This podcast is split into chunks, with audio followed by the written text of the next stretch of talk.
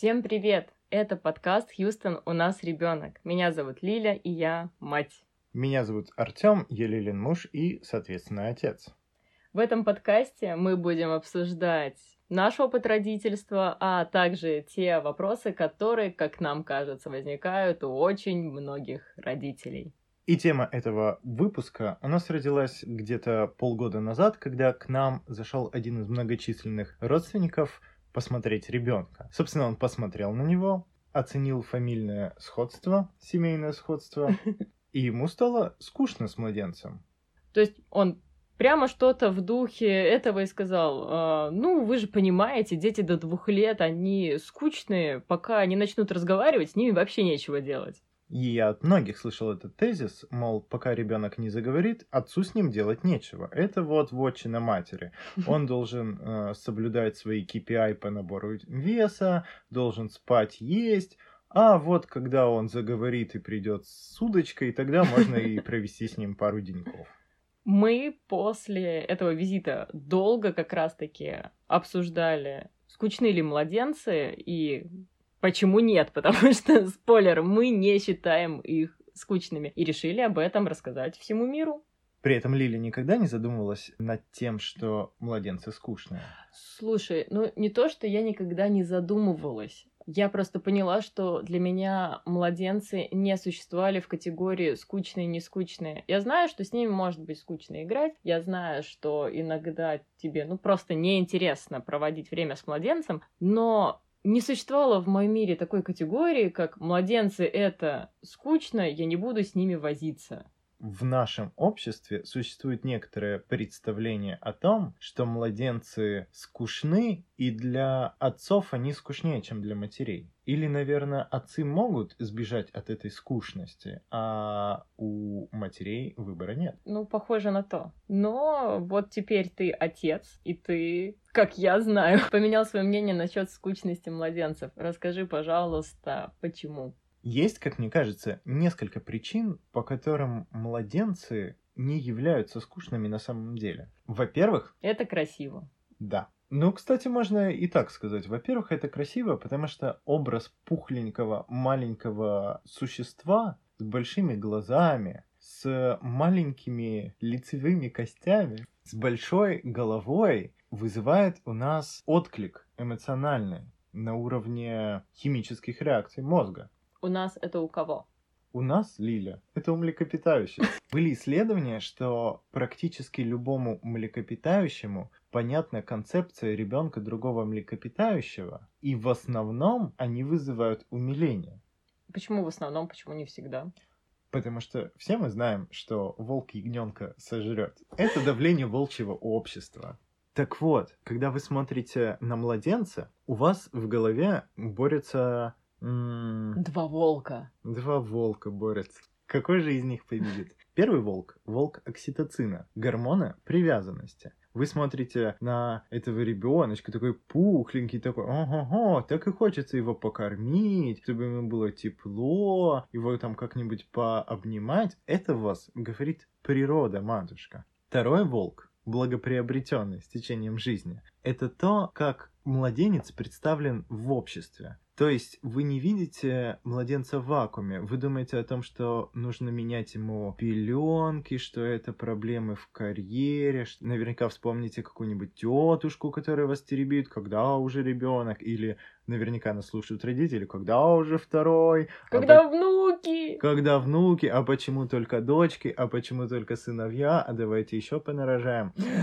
И вы, с одной стороны, испытываете к нему тягу, а с другой стороны испытываете все те эмоции, связанные с ощущением конца жизни. Приближающегося труда, хотел сказать я, ну ладно, конца жизни. Давай резюмируем. Резюме. Чтобы не быть голословным, мы еще оставим ссылку на лекцию Жени Тимоновой. Из проекта «Все как у зверей». В которой этот момент оговаривался отдельно. Так что, если вы хотите дополнительной информации, вы можете посмотреть эту двухчасовую лекцию. Она, между прочим, очень-очень интересная, поэтому рекомендую ее полностью. Причина номер два. Заключается в том, что дети очень быстро развиваются. Практически каждый день они выучивают какой-то новый навык или у них появляется новая способность. То есть вот буквально вчера баклажанчик мог только пялиться на лампочку и ловить от этого кайф, а сегодня вот он уже может зрачками следить за мобилем вращающимся. Дети то улыбнутся в первый раз, то в первый раз засмеются, то скажут первый слог, то научатся как-нибудь смешно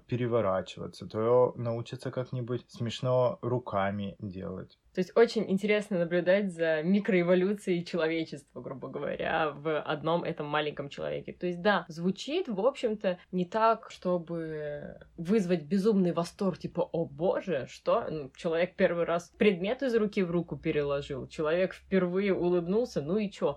А на самом деле очень-очень классно отслеживать эти изменения, и они действительно происходят почти каждый день. И если ты проводишь с ребенком не условные 10 минут в день, а хотя бы час, то тебе, скорее всего, будут любопытны, тебе, родителю, будут любопытны эти изменения. Действительно, если ты проводишь с ребенком 10 минут в день, а потом тебе вдруг сказали, а ты знаешь, она переложила предмет с одной руки в другую, и ты подумаешь, блин, и чё, я так каждый день делаю. А если ты знаешь на собственном опыте, что она раньше этого не могла сделать, то то когда ты первый раз это видишь, да, это впечатляет.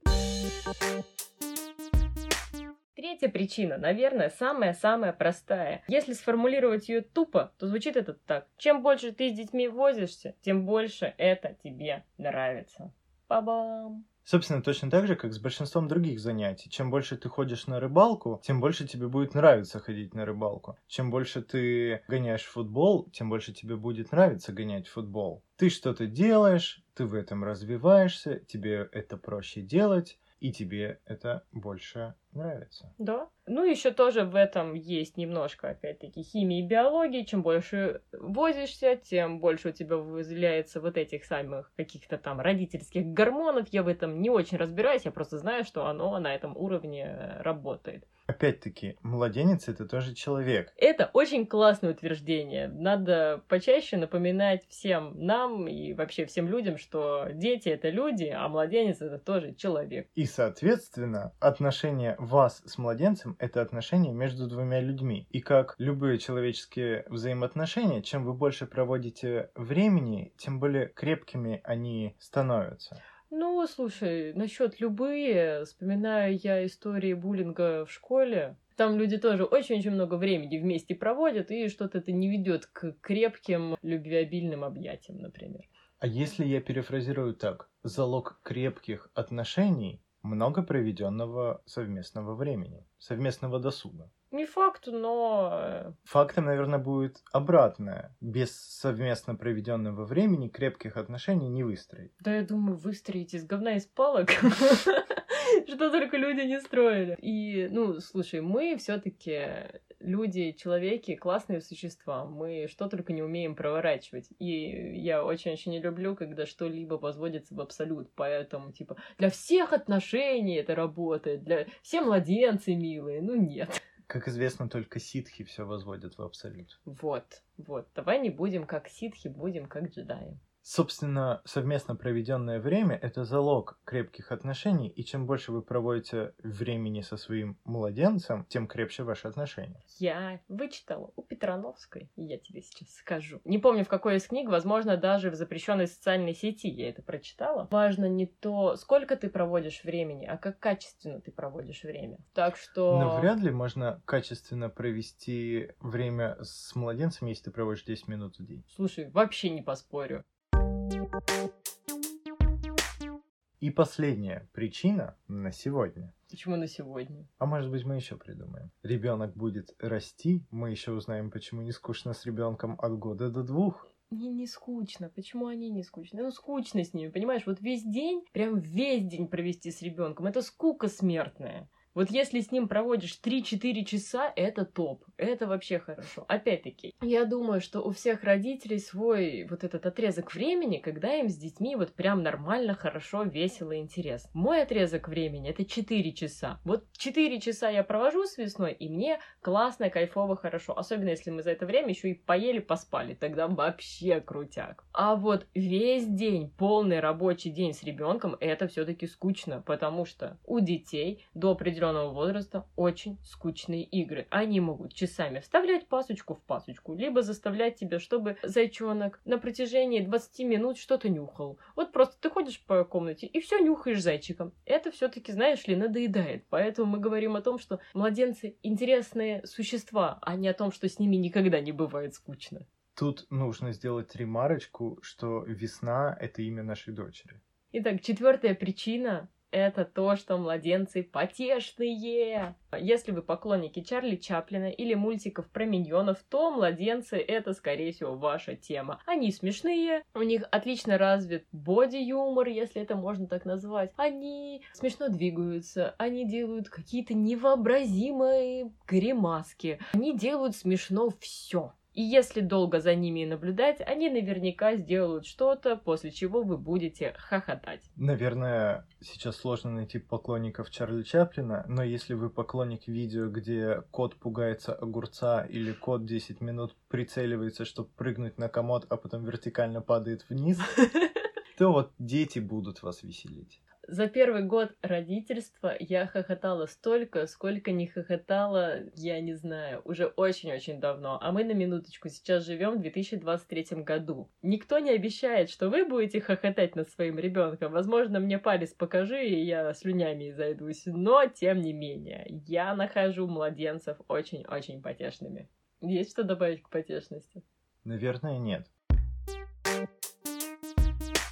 Итак, резюмируем все, что мы здесь сказали. Есть четыре причины. Первая причина заключается в том, что дети развиваются, и они всегда разные, как река. Вторая причина. Дети, скорее всего, будут вызывать у вас положительные эмоции, так уж эволюционно заложено, чтобы мы их воспитывали и не бросали. И не убивали. И не убивали, и не ели. Причина номер три. Чем больше ты возишься с ребенком, тем крепче ваши отношения, и тем больше тебе будет это нравиться. И четвертое. Они смешные.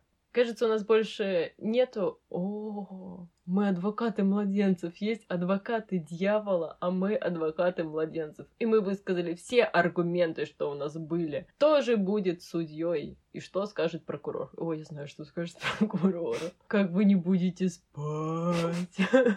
Карьерный пробел. Геморрой! Помните вашу любимую вещь? Она сломает и обкакает. Но мы все равно постулируем, что младенцы прикольные чуваки. Вы ему купите самое красивое платьицко с рюшками. С рюшка! После этого слова было 15 минут хохотания. А теперь мы все-таки закончим сегодняшний выпуск. Спасибо всем, кто его дослушал до конца. Ставьте нам оценки там, где вы ставите оценки. Подписывайтесь на нас, рассказывайте о нас э, всем своим друзьям. Я придумал платформа нейтральное прощание. Ставьте нам тот символ, который является символом одобрения на платформе, где вы прослушиваете данное аудиосообщение. Теперь вы знаете, что мой муж на самом деле Шелдон Купер. Пока. Пока.